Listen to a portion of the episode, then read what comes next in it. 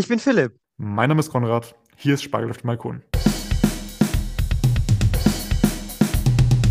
Spargel auf dem Balkon ist ein Projekt, in dem wir uns wöchentlich treffen, um gemeinsam über Literatur zu diskutieren und zu philosophieren. Wer will es damit nicht? Wir haben auf jeden Fall viel Spaß. Guten Appetit!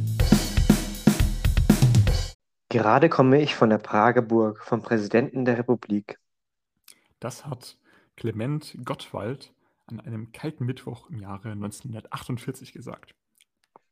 Er wird dann auch noch weiter sagen, dass der Präsident alle seine Vorschläge akzeptiert hat und das Land werde nun kommunistisch reagiert.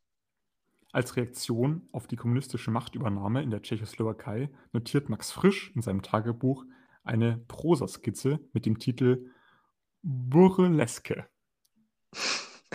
Darin beschreibt er die Konfrontation eines Bürgers mit zwei Fremden, die er in seinem Haus aufnimmt und die auf dem Dachboden Benzinfässer einlagern und schließlich sein Haus anzünden. Ja, in den 1950ern wurden dann Hörspiele in der BRD ziemlich beliebt und Max Frisch wurde dann gebeten, ein Hörspiel zu machen. Hm, das kennen wir irgendwie auch schon von Friedrich Dürrenmatt. Und das er war gut. Erinnerte, das war sehr gut. Er erinnerte sich dann an das, was er in seinem Na Tagebuch ein paar Jahre zuvor niedergeschrieben hat. Und im Jahr 1953 veröffentlicht er dann ein Hörspiel. Zudem, ähm, das war gut. Äh, die Pannenfolge kann man sich gut anhören. äh, das Hörspiel war auf jeden Fall so beliebt, dass er dann ein Theaterstück daraus gemacht hat, welches dann am 29. Mai 1958 in Zürich uraufgeführt wurde. Mhm.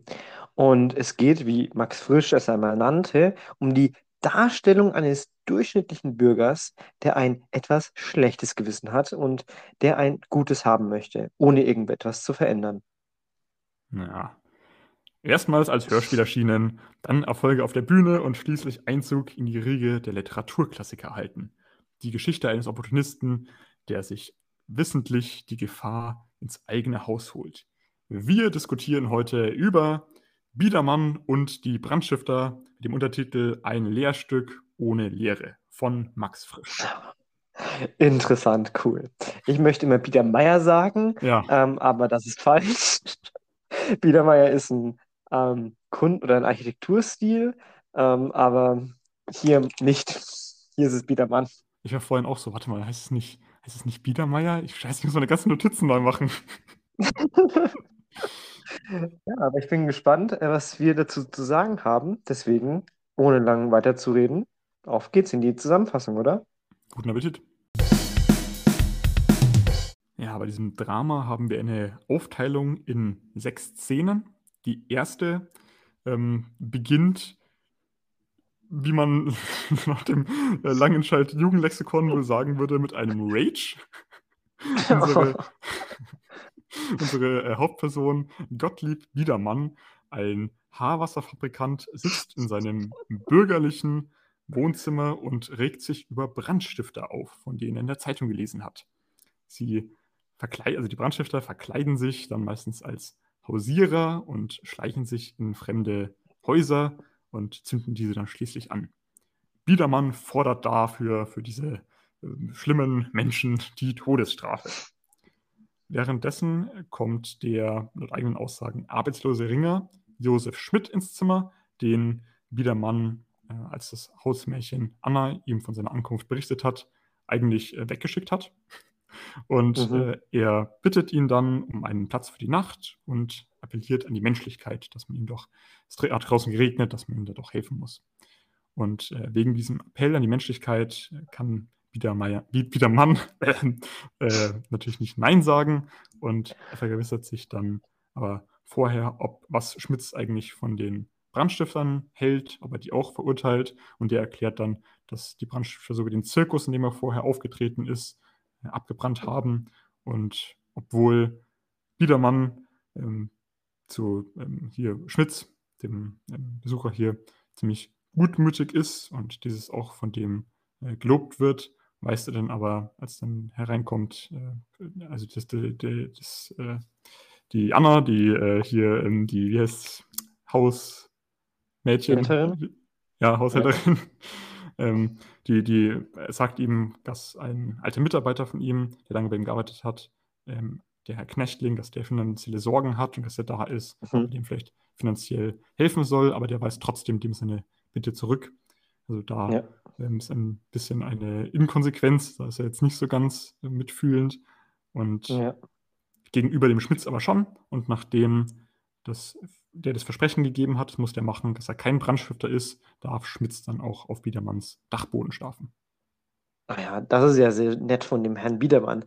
Aber ähm, auch wenn Herr Biedermann so gro großmütig und gutmütig ist, hat seine Frau oder was dagegen, nämlich die Babette, das ist seine Frau, die hat Angst vor dem neuen Gast und am nächsten Morgen soll der Gast dann auch rausgeschmissen werden. Aber Schmitz schafft es dann durch Mitleid und weil er einfach auch gut reden kann. Also du hast es jetzt im ersten Teil, wie du, wie du gesagt hast, beschrieben.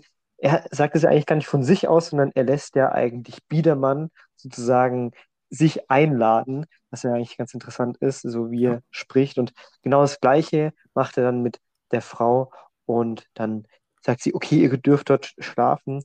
Und sogar der Freund von Schmitz, Willi Eisenring, der angeblich mal Oberkellner war und bis das Restaurant dann auch abgebrannt ist, der darf dann da auch einziehen. Er darf Das nicht klingelt- ein, das, das, wird nur angesprochen, der. Achso, ja, aber er wird auch einziehen. Ja. Er wird dann einziehen Dachboden. Und es klingelt dann und er steht dann eben in Frack vor der Türe.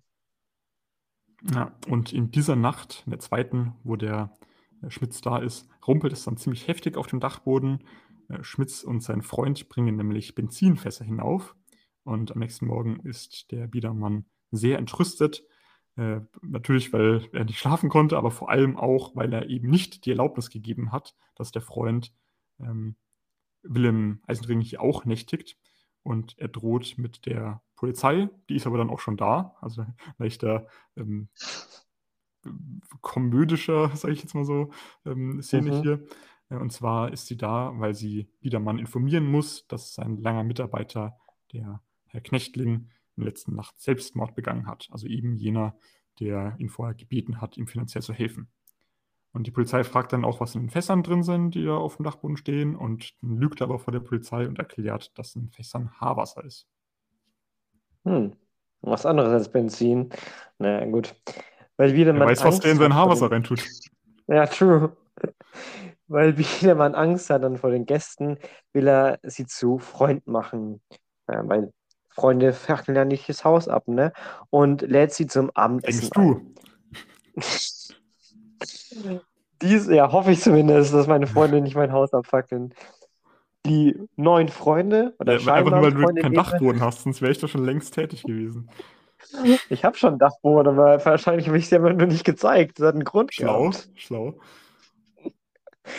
Auf jeden Fall nehmen dann der Herr Eisenring und der Herr Schmitz diese Einladung auch für den Abend an und sind dann aber auch gerade super beschäftigt, eine Zündzu- Zündschnur zu legen und Holzwolle zu besorgen. Die, die brennt ja so gut, deswegen brauchen die die. Biedermann glaubt an einen Scherz. Die Freunde werden das ja nicht abfackeln, ne? Eisenring erklärt dann, Wahrheit ist die beste Tarnung. Das heißt, äh, die sind wirklich Brandstifter, wenn man es bisher noch nicht gecheckt hat. Außer, außer halt der Biedermann, der checkt es nicht. Außerdem kommt noch ein dritter Mann hinzu, äh, zu dem Herrn Biedermann. Und äh, der ist dann der Doktor und äh, der, der den Biedermann als Doktor und Weltverbesserer anspricht. Und das ist natürlich sehr schön. Also super schmeichelnd. Da kann man auch nicht Nein sagen. Da gibt man sogar die Streichhölzer. Herrlich. Ja, äh, das mit dem Scheiße kommt noch ein bisschen, bisschen später. Ja, ja. Aber ähm, der, ähm, ja, der, der, der, Typ, begutachtet, der dritte da begutachtet es dann und der wird eben dann als Doktor und Weltverbesserer von dem Eisenring angespro angesprochen. In der fünften Szene jetzt ähm, kommt dann die Witwe des verstorbenen Knechtlings. des Knechtlings, Alter. Von, von, dem, von dem Knechtling, so heißt er halt. Äh, die kommt dann ähm, halt äh, wieder, wieder in die Eingangshalle da und die wird aber von Biedermann einfach nur an seinen Anwalt verwiesen, also auch wieder hier eine bestimmte Kälte. Und das Dienstmädchen, hier nicht Hausmädchen, nur so Dienstmädchen, ne? Äh, Anna Ja. soll dann das Abendessen vorbereiten. Und zwar soll sie dies möglichst ohne Prunk machen. Also nicht so teure Sachen verwenden, ohne Servietten, ohne Tischdecke und so, um Klassenunterschiede zu verschleiern.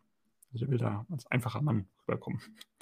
Und durch einen versehentlich an Biedermann geschickten Kranz, der eigentlich für den Knechtling gedacht war, ähm, auf dem der verstorbene Knechtling als unvergesslich bezeichnet wird, kommt Biedermann darauf, sich zum Publikum zu wenden und diesem zu erklären, dass Schmitz und Eisenring Brandstifter sind und dass er das eigentlich irgendwie auch schon immer vermutet hätte, aber dass er jetzt auch nicht wüsste, wie er anders hätte handeln sollen.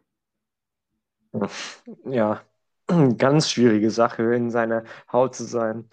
Aber es macht so viel Spaß, mit denen am Abendessenstisch zu sein, weil die sind ja auch einfach sympathische Menschen, Menschen. Die schwatzen dann, also Schmitz und Eisenring und Herr Biedemann, die reden mit ihm und sind dann auch offen über die Vorbereitungen zur Brandlegung. Biedermann beantwortet das mit Humor. Der nimmt das einfach nicht ernst. Die einfache gehaltene Tafel wird von den Gästen bemerkt. Also die, wie du gesagt hast, sind ja recht einfach alles dort aufgedeckt, aber die wollen dann sagen, ja gut, wenn wir es schon haben, ja warum denn nicht? Dann können wir alles, das Silberbesteck und so weiter rausholen. Also eine Tischdecke, eine Serviette und so weiter. Es wird auch alles gefordert. Schmidt spielt dann den Gast, äh, den Geist von Knechtling in einer Einlage, was Biedermann dann sehr verschreckt. Er behauptet aber weiterhin, ihnen zu vertrauen und händigt ihnen als Beweis eine Packung Streichhölzer aus. Hier ist es. Sie trinken, ja, genau. Das war schon sehr geil, wie die das, wie Max Frisch das geschrieben hat, fand ich schon sehr gut. Sie dringen dann auf die Bruderschaft. Der Doktor erscheint nochmal, distanziert sich mit der Aussage, die Welt hätte äh, verändern zu wollen und nicht nur wie die zwei äh, anderen dann aus Lust zu handeln, weil die haben eigentlich kein Motiv, außer dass sie das geil finden. Mit einem Kommentar, ja, oder? Ist doch so. Ja. Mit einem Kommentar über diese Sinnlosigkeit und Dummheit durch einen Chor sehen wir dann zu guter Letzt Biedermanns Haus brennen. Da kann man nichts anderes sagen als gescheit recht. Ja, Ende. Das mit dem Chor, der kommt zwischendurch auch ab und zu mal zwischen Ja. den Szenen. Den habe ich jetzt hier weggelassen. Das ist einfach zu unwichtig, der jetzt immer noch, äh, Ja, den immer noch zu erwähnen. Aber der, der kommt schon vorher und kommentiert es dann immer so ein bisschen. ja. Aber das ist jetzt nichts, äh, was man unbedingt ähm, zwischendurch hätte erwähnen müssen. Und der Chor ist doch auch aus Feuerwehrmännern, oder nicht? Ja. Naja, das ist auch noch ganz wichtig zu wissen, ne? Aber ich glaube, ansonsten hätten wir das ja eigentlich schon, oder? Also ich habe bis jetzt noch gar nichts verstanden und wir müssen es jetzt auf jeden Fall erstmal analysieren und interpretieren. Ja gut, ähm, ich fange einfach mal an mit, wie Lass mich immer, raten, dein Lieblingsthema? Richtig. Also wir haben Das hier Ding ist, einmal es Gott. ist halt ein Running Gag, aber ohne Gag. Also das ist halt lustig. Ja, aber es ist wichtig, also äh, ich finde es schon wichtig zu wissen, was die ganzen Menschen, was die, was die Worte bedeuten. Und Ja, das ist ja, das das sieht jetzt sehr dumm an, aber ähm, die, es geht ja immer um Personen und die Personen haben ja auch Hm. eine Bedeutung. Deswegen, ja. Wir haben hier Gottlieb Biedermann und wie wir das ja schon gesagt haben, dass wir das manchmal zu Biedermeier verwechselt haben, ist Mhm. einmal Gottlieb heißt er, er liebt Gott, Gottvertrauen. Ich finde, das ist, das passt einfach sehr gut zu der Person, oder? Also, dass jemand einfach sagt, ja, kommt rein, zündet mein Haus an und so weiter. Also, das glaubt er nicht. Der denkt, das wird, der wird, die werden mein Haus ja nicht anzünden. Genau. Wenn man, wenn man auf Ähm, Gott vertraut, dann äh, ist man ja ähm, quasi bereit dazu. Äh, also man sagt, Gott wird es schon, schon lenken. Genau. Also das haben wir einmal in seinem Namen, das passt ja sehr gut. Und auf der anderen Seite auch dieser biedere Mann, also Biedermeier, um das kurz, ganz, ganz kurz zu erklären, das ist eine Architekturepoche äh, Mitte des 19. Jahrhunderts und da ging es um, ich sage mal, gut bürgerliches Leben. Äh, und ich glaube, das verkörpert auch der Herr Biedermann, oder? Also die haben hier ein großes Haus, der ist ein Fabrik Fabrikant, hat genügend Geld, hat ein Haus, ein Hausmädchen auch und ist dann auch so dieser Fabrikant, ist sehr un, ja, wie soll ich sagen, der ist nicht sehr nett zu seinen Untertanen, Knechtling und die Magd, die werden ja auch, naja, nicht so gut behandelt. Aber dann, wenn einer auf der glaube, gleichen Gottlieb Augenhöhe Biedermann, ich glaube, Gottlieb Biedermann ist tatsächlich auch eine ähm, Figur für in so Karikaturen und so gewesen, Anfang des 20. Jahrhunderts. ah, okay, Also ich weiß jetzt nicht, ob wirklich mit dem Namen und so, aber so ähm, der, der Biedermann und so, glaube ich, wieder Michel oder so. Also es gibt, es gab einfach so Mhm, der Figuren, die man, die ja. man, genau, es gab einfach so Figuren, die man gekannt hat, die, die öfter mal karikatu- karikatiert wurden. Ich, mir fehlt jetzt da gerade heute so ein bisschen ein Pardon dazu. Ähm, zu Stereotypen ein bisschen, glaube ich. Ja, ist so Ähm, das Fritzchen in den Witzen, oder? Ja, so ein bisschen in die Richtung. Ich, ich glaube, das war eben auch, also ich meine gelesen zu haben in so einer Sekundärquelle, dass das so ein fest, ähm, fester Charakter war. Ja. Genau. Und wie ich gemeint habe, wenn er mit Menschen auf Augenhöhe redet, dann so auf der Bürgerlichkeit praktisch, dann ist er sehr nett und kann ja auch eigentlich gar nicht Nein sagen, was ja irgendwie auch typisch für so jemanden, soll ich sagen, heute würde man People-Pleaser sagen. Ich finde, der Biedemann passt da schon sehr gut rein, oder? Ja, Dann haben wir, dann haben wir auch den Herrn Schmitz. Und ja, das ist einfach ein verschmitzter Lügner. Also der lügt ja hier die, ähm, die, die Hütte voll. Weiß nicht, also er ist auch sehr wahr, weil Wahrheit ist ja die beste Tarnung, aber dazu gleich später mehr. Dann haben wir hier noch Herrn Eisenring, der war im Gefängnis, passt irgendwie gut zu Eisenring. Und der Knechtling ist ein Knecht. Ich glaube, das ist ein sehr einfacher Name, den man hier interpretieren kann. Dann noch kurz ja, wie du gerade gemeint hast, ähm, Tarnung, Wahrheit ist die beste Tarnung. Also ähm, die, die, die sprechen ja wirklich die Namen hier, die springen einem ja quasi Ja. ins Gesicht. Ja. Ähm, genau, also zum Stück, wie du gemeint hast, sind sechs Szenen. Insgesamt verteilt sich es über vier Tage und es spielt in Sevilla, oder? Wenn ich das richtig im Kopf habe. Und ja, ich will nicht sagen, es ist so ein bisschen aristotelisches Drama, aber es hat auf jeden Fall die Einheit von Raum, es ja eigentlich nur in diesem Haus spielt und auch ein bisschen Zeit, weil es gibt wenig ähm, Zeitsprünge. Also ich erinnere mich gerade zurück, glaube ich, dass mal so, dass wir in der Schule mal gelernt hatten, dass es ein bürgerliches Trauerspiel gibt. Das hat aber, glaube ich, fünf Ah, Szenen. Also ähm, ich finde es lustig, weil es eben ein bürgerliches Trauerspiel so heißt, aber das hatte, glaube ich, fünf. Und es war auch nicht ganz die okay. Katastrophe, dann, glaube ich. Äh, wobei doch. Äh, das, ich glaube, das hatte so leicht. Ich glaube, es hatte leicht unterschiedliche ähm, Merkmale, deswegen würde ich da jetzt nicht, äh, nicht vermuten, dass es genau darauf abgezielt hat. Ja, das ist ein bisschen, ja, anderes Thema. Auf jeden Fall kommen wir jetzt ein bisschen näher in die, ins Fleisch der Interpretation. Nämlich möchte ich hier mit einem Zitat anfangen. Also Eisenring sagt, Zitat, Scherz ist die drittbeste Tarnung. Die zweitbeste Sentiment Sentimentalität. Was unser Sepp so erzählt, Kindheit bei Köhlern im Wald, Waisenhaus, Zirkus und so. Aber die beste und sicherste Tarnung, finde ich, ist immer noch die blanke und nackte Wahrheit. Komischerweise. Die glaubt niemand. Also was hier gesagt wird, ist so die Tarnung, ähm, das Beste ist die Wahrheit, dann die Sentimentalität und dann der Scherz. Ich finde, das ist sehr gut auf den Punkt gebracht. Erstens wird alles drei ge- durchgeführt, angewandt Mhm. in diesem Stück. Auch, ich finde, sehr gut im Beispiel, oder? Ich finde, da, das wird sehr gut dargestellt. Und drittens finde ich dann das auch, ich weiß nicht, das hat irgendwie so eine Wahrheit, so eine gefühlte Wahrheit, irgendwie so, ja, das ist irgendwie richtig wahr. Also wenn du, du kannst jemandem so die nackte Wahrheit sagen und der wird es einfach nicht glauben. Also das hattest du bestimmt doch auch mal, oder? Oder, Ja, es geht ja immer, immer dieses mit dem Scherz. Es geht immer einher mit einem Scherz, dass man das nicht, Ja, dass man nicht für voll genommen wird, dass man nicht, dass man etwas nicht ja, ernst nimmt. Und das äh, haben wir hier bei Biedermann auch sehr oft, der dann das alles mit Humor abtut, obwohl er ja. Wissen müsste, dass es stimmt. Ja, genau. Und deswegen fand ich das einfach sehr, ja, lebensnah sozusagen. Ich weiß nicht, wenn man, das das ist jetzt ein schlechtes Beispiel, wenn ich jetzt lebensnah sage, aber in Büchern oder in Filmen, wenn man Tarnung hat, dann ist es meistens entweder über Scherz, Sentimentalität oder Wahrheit, ne? Oder ich weiß Mhm. nicht, ja, wenn man diese Interpretation aufs wirkliche Leben überträgt, finde ich, ja, es hat einfach Wahrheit, ne? Genau. Dann Dann, kommen wir jetzt auch ein bisschen in ein Dilemma, so zwischen ja, Naivität und Hilfsbereitschaft. Eigentlich, ja, eigentlich kein ja, Dilemma, aber so, so wir rutschen. Der Biedermann hat ja- agiert ja sehr naiv. Also so ehrlich würden die Brandstifter ja nicht sein, sag ich Ja, mal. Also vom, vom, vom, vom Wahrheitsaspekt jetzt her, ne? genau. Aber wenn sie Und dann Brandstifter wären, dann würden sie ja nicht mein eigenes Haus niederbrennen. So erklärt sich der Biedermann das ja. Und deswegen, ja, da so, ja, sagen wir, ist eine eigene Welt aufgebaut, in der ja irgendwie alles Sinn macht, aber am Ende brennt sein Haus trotzdem lichterloh. Ja, am Ende ist das nämlich eine Lüge. Und äh, da kommen wir zum zweiten Bild, äh, zum zweiten Punkt hier, der Hilfsbereitschaft.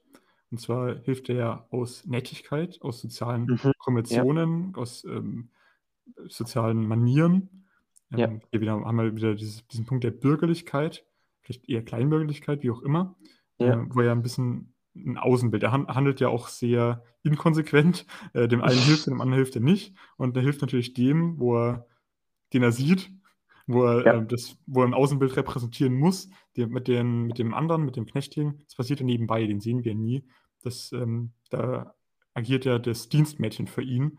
Äh, und da, ähm, da muss er dann, weil er eben nicht selber mit seinem Gesicht, mit seinem, äh, mit seinem Sein dafür einstehen muss, da muss er dann nicht hilfsbereit sein.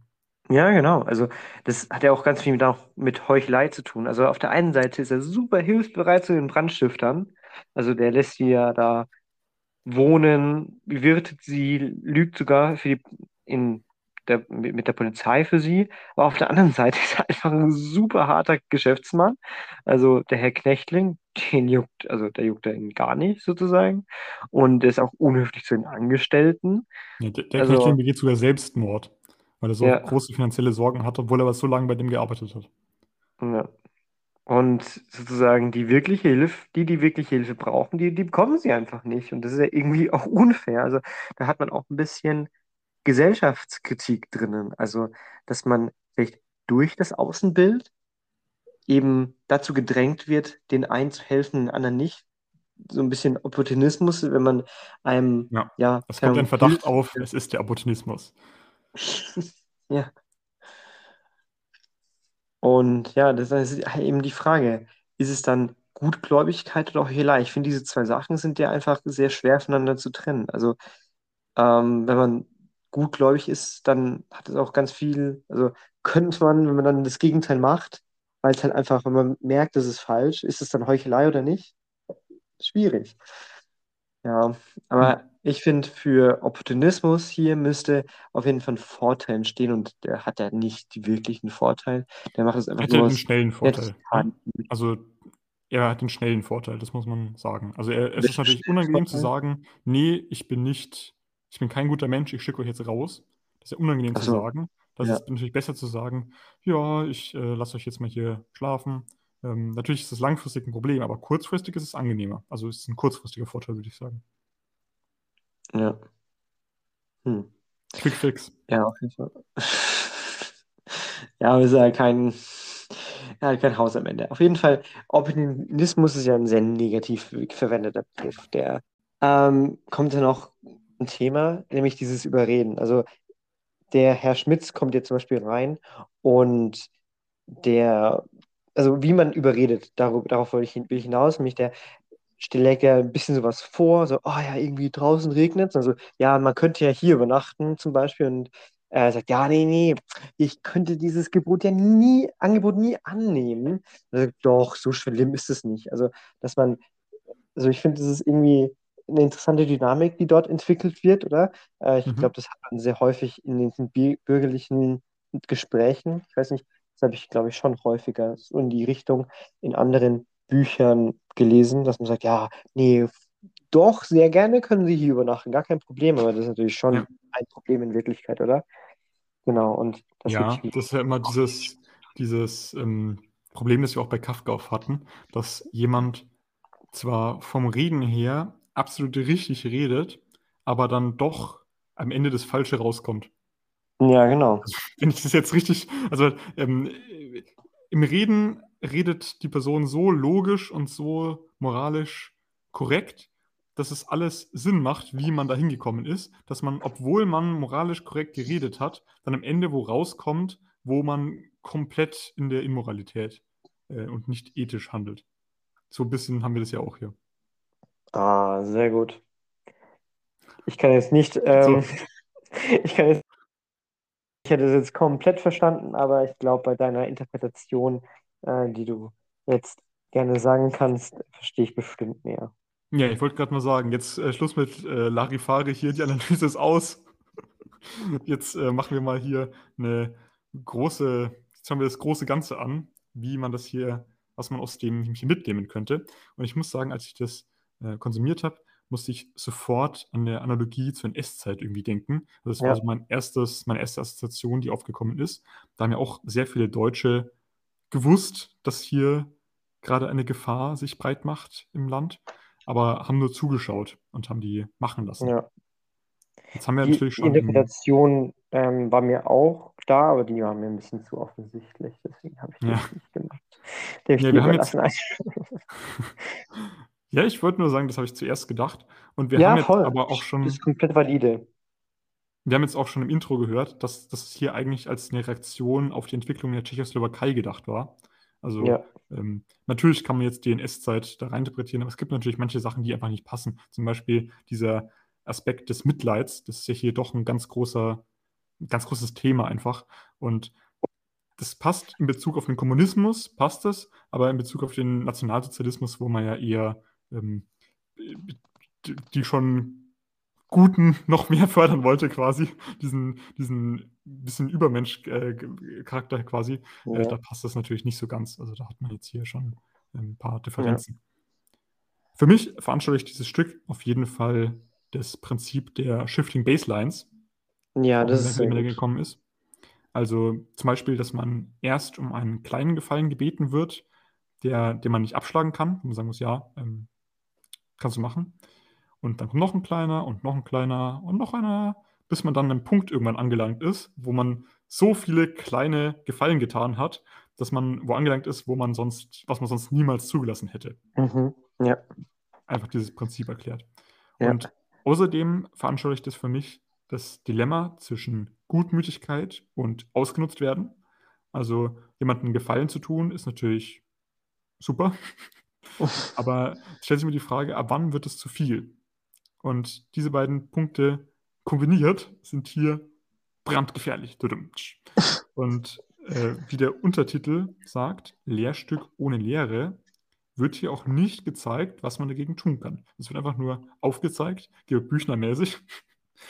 Und ich muss sagen, Rebellenmäßig, meinst du? rebellenmäßig, ich hätte da auch meine Probleme. Also ich habe da auch Ja, selber im echten ja. Leben irgendwie so ein bisschen so, manchmal irgendwie das Problem so, ab wann tue ich jetzt zu viel, ab wann, äh, Tut man zu wenig? Das ist auch ganz eine gute Frage, ne? ja, aber, aber wann werde ich jetzt hier irgendwie ausgenutzt, ab wann bin ich zu gutmütig? Ja. Ähm, also ich habe da auch keine Lösung. Aber außerdem kommt noch der Punkt der Inkonsequenz dazu. Also man kann ja gar nicht immer gutmütig handeln, sonst wird man ja sofort ausgenutzt. Oder? Also Ja. zumindest würde ich mal sagen, stellt das Stück so ein bisschen die Frage, indem er einmal hier dem Knechtling nicht hilft, dem anderen schon. Und man denkt sich so, wenn er jetzt beiden helfen würde, dann könnte der gar nicht seine gesellschaftliche Stellung, erhalten. Es könnte natürlich auch sein, das frage ich jetzt, dass jemand, der immer gut handelt, Mensch, der immer, ähm, der immer gut handelt, ob der eben gerade vielleicht nicht betrogen wird, weil man sich denkt so, ähm, nee, dem, ich gönne es lieber dem anderen, der jetzt hier ich jetzt mal, handelt. Also vielleicht Das wird er gerade wegen nach seiner... Plato an. Ja, ich weiß gar nicht, wo der Gedanke jetzt herkommt. Und also, jetzt hast du mich rausgebracht. Also, was ich dann jetzt, worauf ich da jetzt noch draufhalten wollte, hier, jemand, ein immer gut handelnder Mensch, ist dann natürlich die Frage, wie gesagt, geht es und bin ich so jemand? Bin ich jemand, der immer nur gut handelt? Habe ich vielleicht auch viele Sachen, die ich, die ich schlecht gehandelt habe? Und da sind wir jetzt bei der Identitätsfrage und da werden wir bei Frisch ja noch öfter drüber reden, Identitätsfrage, und deswegen möchte ich jetzt deine Intervention wissen. Ich bin durch. Oder was denkst du? Ich weiß nicht, was hast du vielleicht noch äh, Ergänzungen zu meiner? ich Ja, ja. Diesen drei Punkten. Das war ja bei mir das Ding. Ähm, ja, also die NS-Zeit, kann ich, wie gesagt, kann ich auf jeden Fall nachvollziehen, aber ich fand es auch interessant, dass man eigentlich gar keinen Unterschied sieht zwischen der NS-Zeit und dem Kommunisten jetzt auf den ersten Blick, oder? Also ähm, das könnte beides Das- sein. Das heißt, beides ist einfach gefährlich. Heraus, ne?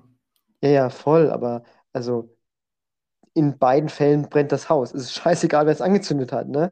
Ähm, Ja. Es ist nur wichtig, dass es angezündet wird und dass halt einfach die Fässer nicht auf dem Dachboden sein sollen. Äh, das ist vielleicht einfach sozusagen die Gesamtinterpretation. Oder nicht die, das ist- kann ja keine Interpretation sein, sondern vielleicht einfach der Gedanke, den man da haben kann mit Ja, dieser Entstehungsgeschichte im Hintergrund.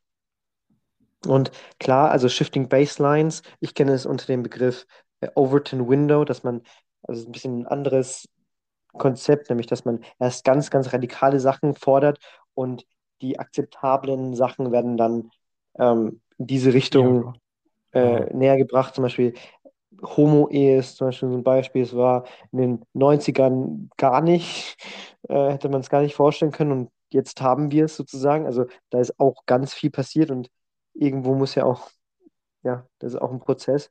Und das ist jetzt irgendwie so der umgekehrt, so wie du gemeint hast, Shifting Baselines. Und da ist auch natürlich die Frage, wann ist es zu spät? Merkt man, das ist auch ganz häufig die Frage von extremistischen Parteien, so, wenn wir ja, das jetzt zulassen, dann passiert das, dann passiert das und das und das und das. Wo man sich als normal denkender Mensch sich denkt, das würde nie passieren, das passiert einfach nicht. Aber hier wird eben genau das Gegenteil ähm, dargestellt. Also es ist irgendwie auch, ja, auch kompliziert, da das Richtige rauszufinden. Das ist ja auch gerade sehr aktuell. Also wir haben ja gerade durchaus den Fall, äh, jetzt auf einer politischen Ebene, dass gerade äh, gewisse Parteien ähm, sich äh, in der politischen Landschaft breit machen und man so dasteht und äh, sich denkt, ja, Wie sind wir hierher gekommen? wie sind wir hierher gekommen? Was kann ich, also so, ich kann nichts dagegen machen, aber äh, hm, Ja, ja, das ist, das ist einfach ein schwieriges Gebiet, ne? Also da weiß man jetzt auch nicht unbedingt eine Lösung dafür. Das muss halt wieder zurückschiften, ne? Das also sind da, alles ganz f- in Bezug auf diese Sache fühle ich mich schon sehr bieder, biedermannig. Ja, aber man muss auch einfach sehen, so, um das vielleicht nochmal zu illustrieren, also ich bin ja hier in der Schweiz und die Schweiz hat ja schon ich, sehr lang, also es hat sehr lange gedauert, bis hier die Frauen das Wahlrecht hatten. Manche Sachen gehen einfach super langsam und naja, also wie soll ich sagen? Also da muss man sich einfach mit abfinden und dass Geschichte einfach manchmal sehr, sehr langsam geht. Manchmal geht es ja auch sehr schnell, aber Geschichte geht manchmal einfach super langsam. Ähm, ja, das ist ein Fakt, den kann ich jetzt auch nicht ändern oder äh, wie man den jetzt besser darstellen soll, ne? Wie fandest du denn das Stück? Was hast du dir dann Ich fand es so. sehr gut. Also mir hat, äh, das war auch wirklich witzig. Ich mal so bei vielen Hörspielen oder bei vielen Büchern denkt man sich so, ja gut, also ich weiß, dass da jetzt ein Witz war. Ich habe jetzt nicht gelacht, ne? Aber hier fand ich, äh, hat mich das richtig unterhalten. Das ist natürlich auch ein Grund, warum wir das jetzt hier besprechen, weil ich, ja, ich fand es sehr gut. Wie fandest du es auch? Ja, also ähm, war schon gut, ja. Ich habe äh, das unter anderem auch als ähm, ein, also als Video, also halt die Aufnahme von einem Drama, auf, von Mhm, der, von der ja, Aufführung, so die, Auf, die Aufnahme, äh, ein Video von einer Theateraufführung, jetzt habe ich es äh, ja, angeschaut. Und äh, also ich habe schon deutlich, deutlich schlechtere Theateraufführungen gesehen. Also das war schon, ähm, hatte ein sehr gutes Niveau. Wie du mal ja, gemeint hast, ja. irgendwie, ähm, so wenn man jetzt die großen Meister sich anschaut, dann denkt man sich meistens so, ja, okay. Aber wenn man dann die anderen anguckt, dann weiß man, warum das die großen Meister sind. Ja, nee, und ich fand halt auch einfach die Message ist einfach gut, dass man die in der Nachbarschaft gut oder auf dem Dachboden sich einnistenden Brandstifter nicht auf seinen Dachboden lässt. Also diese Message, die ist klar, die ist verständlich und die ist auch gut gemacht. Und ja, einfach so ein bisschen die Mahnung vor Hilfsbereitschaft vielleicht oder eher die Mahnung vor Naivität, dass man eben nicht sagt, ja, wir wussten nicht, dass die da drüben Feuer legen. Das wussten wir nicht. Ja gut, jetzt ist unser Haus auch abgebrannt, aber wir wussten das einfach nicht. Es ist halt auch irgendwann einfach so peinlich, wenn die ganzen Fester schon da oben sind, dann noch Hilfe zu holen.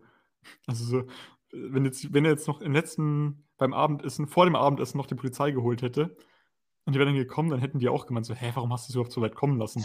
Also, Ja, aber äh, warum hast du uns ja, angelogen vorher? Also quasi, weil du jetzt immer Hilfsbereitschaft sagst, mir ist noch das Wort Hilflosigkeit gekommen. Ich glaube, das muss man auch nochmal sagen. ja, man kann irgendwann, ja, das ist auch gut, dass man sich so tief in die Scheiße reingeritten hat, dass man dann nicht mehr rauskommt. Nicht, äh, nicht so, dass man komplett sauber wieder rauskommt, zumindest. Hm. Dann ist natürlich die Frage, wer sind die Brandstifter? Also, du hattest schon die Nationalsozialisten erwähnt. Ähm, vielleicht sind, ist es auch die Schweiz, die die Juden während des Zweiten Weltkriegs von der Grenze zurückgewiesen haben. Also, das sind jetzt nicht die Brandstifter, aber halt vielleicht Biedermann, die auch genauso nicht, also die halt dem ganzen Klima auch nicht, wie soll ich sagen, entziehen, äh, dem entziehen, wie ist denn, nein, also man, die Hm. haben sich dann genauso verhalten wie die Nachbarn, so, so würde ich das sagen. Hm. Ähm, genau, und dann noch in seinem Tagebucheintrag hat er dann Max Frisch auch hingeschrieben, 1948, dass äh, die Idee, ja, wir hatte, äh, dann fügt er noch eine aktuelle Notiz hinzu, nämlich ähm, der könnte sich das dann auch so vorstellen, ähm, wie das die Sozialisten dort gemacht haben. Und dann vielleicht noch als letztes die Ausländerfähigkeit in Deutschland. Also das passt jetzt nicht in diese Zeit, aber übertragbar ist es immer noch. Und da wurden wirklich Asyllandwohnheime in Brand gesteckt. Also da brennt wirklich etwas. Ähm, soweit dazu. Und da kann man halt auch irgendwie schlecht weggucken. Ne? Das wäre ziemlich schlecht, wenn man da wegguckt. Vielleicht insgesamt soll es eine Mahnung sein vor gefährlichen Menschen, dass man sie, die sich in der Nachbarschaft äh, oder auch auf dem Dachboden nicht einlisten lässt, dass man sich das nicht gefallen lässt, dass man immer wachsam ist. Und ich glaube, das ist auch einfach, ja, so eine Mahnung, dass man die Augen offen hält für Zivilcourage.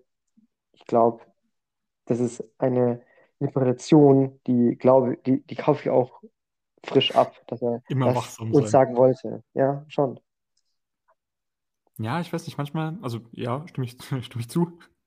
Ähm, aber ähm, ich, äh, wie, als du gerade geredet hast, vor allem durch diese Asylant- Asylantenwohnheime, ist mir nochmal dieses Motiv des Feuers ähm, aufgefallen. Mhm.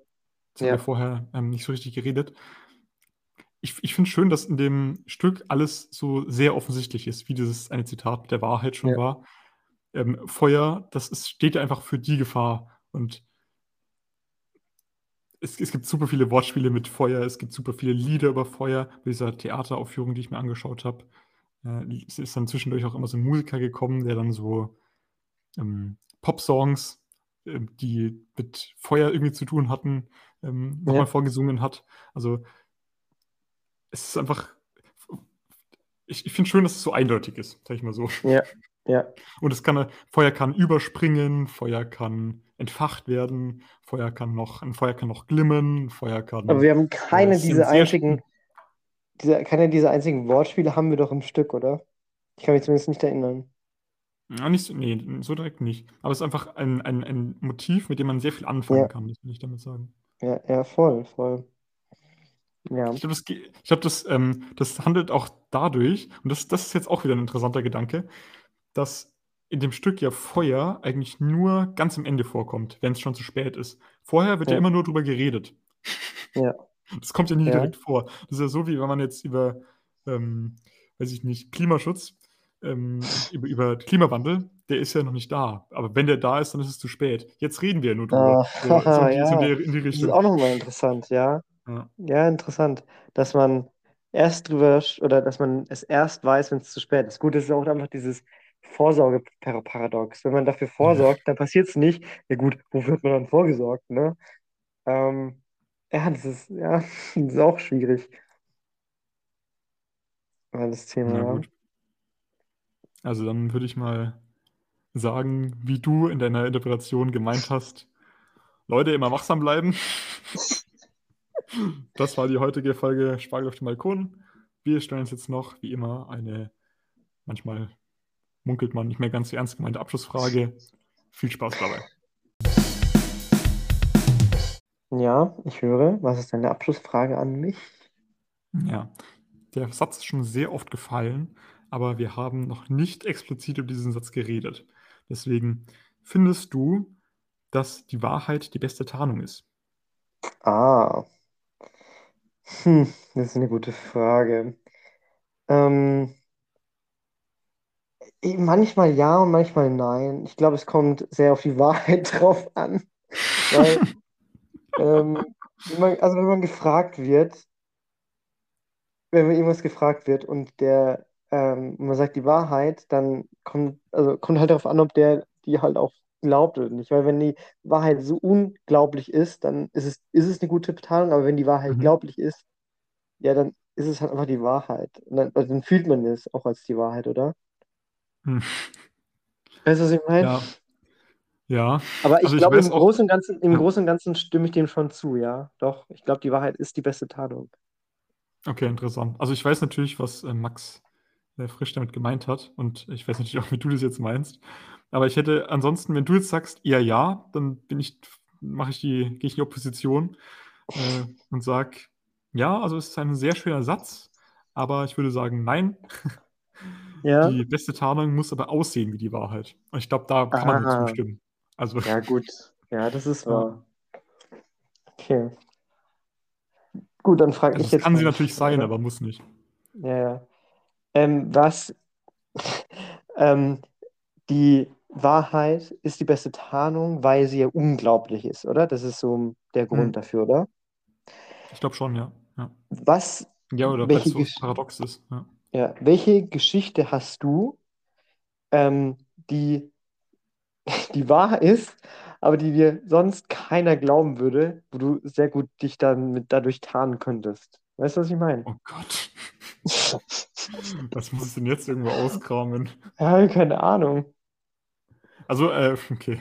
Also, äh, mangels äh, dessen, dass ich jetzt nicht ewig nachdenken kann, äh, finde ich einfach den Gedanken, wenn ich jemandem zum Beispiel erzähle, ja, ich habe einen Literaturpodcast, äh, das, das wirkt sehr oft sehr unglaubwürdig. Ich war äh, letztes Wochenende auf einem äh, Geburtstag und ähm, habe halt dann so nebenbei erzählt, dass, also da, da lernt man neue Leute kennen und so, habe dann halt irgendwie erzählt, so, äh, ja, irgendwie da, äh, so was sind deine Hobbys? Ja, ich habe einen Literaturpodcast. Äh, da denkt man natürlich erstmal, das ist ein Spaß. So, also, ja, das ist so, äh, das wäre jetzt ein, eine Antwort, sag ich mal. Wow. Ich weiß nicht, vielleicht bin ich auf den Ausknopf gegangen. Das war aber nicht absichtlich. Hallo? Ab wo hast du mich nicht mehr gehört? Ähm, Literaturpodcast. Habe ich schon von der Party erzählt? Hast du das noch gehört? Nee. Du hast gesagt, ähm, ähm, wenn ich sage, dass ich einen Literaturpodcast habe, da habe ich. Und dann Okay. war es, glaube ich, auch out. Oder halt verbunden, ver- getrennt. Okay. Ja. Kannst du auch sagen, wenn ich, Ja, ja. wenn du einfach damit anfängst. Ja, genau. Ja.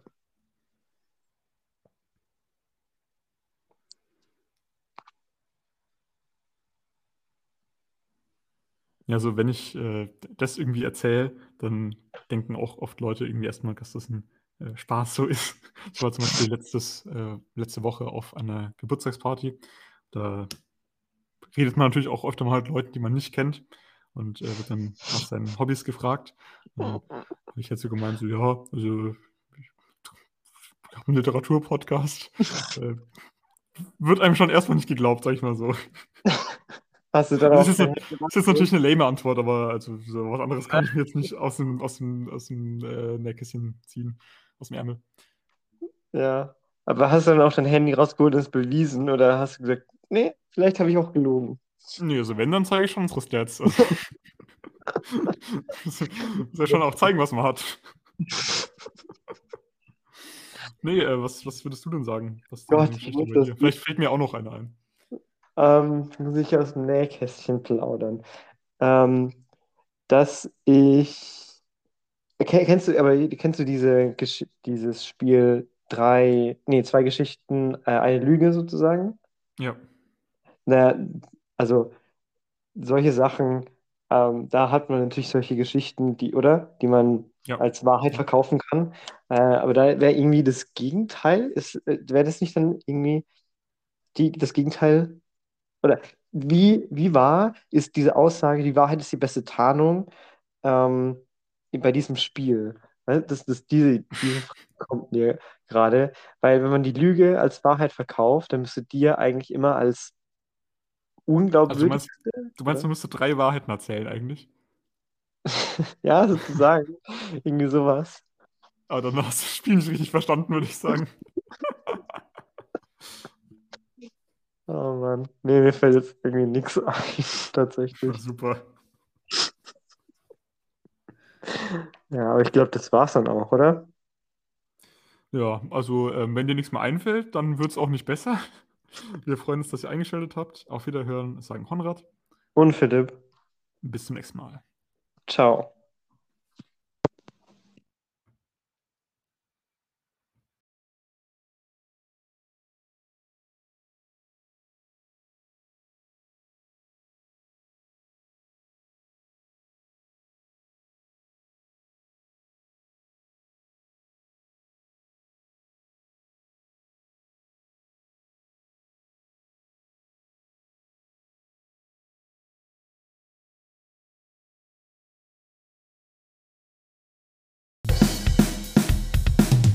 Wirst du richtig überrascht sein. Du siehst mein Gesicht nicht.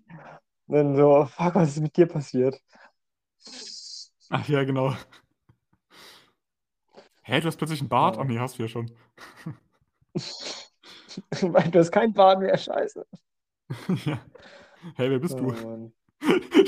Wir treffen uns so in, ähm, äh, wo gehen wir denn nächstes Mal hin? In, äh, Amsterdam. Ja, in Amsterdam treffen wir uns so.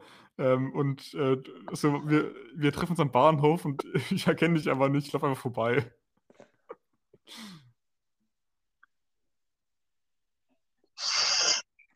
Du fährst auf deinem Velo da irgendwie rum und ich erkenne dich aber nicht mehr. Ähm, du verwendest mehr schweizerische Ausdrücke als ich. Das ist irgendwie nicht gut. Und nicht mehr berlinerische. Ja, ich kann halt null Berlinerisch. Ich, kann- ich, Ja, ich auch. Berlinerisch. Das Ah, Einzige, was ich Berlinerisch kann, ist ich freue. Was anderes kann ich nicht. Oh Das kann man oft sagen, das ist gut. Juti. Okay. Stopp, stopp, stopp, stopp, stopp. Wir fangen jetzt an. Ja, wir müssen schauen, heute, heute muss, muss man zusammenreißen ein bisschen.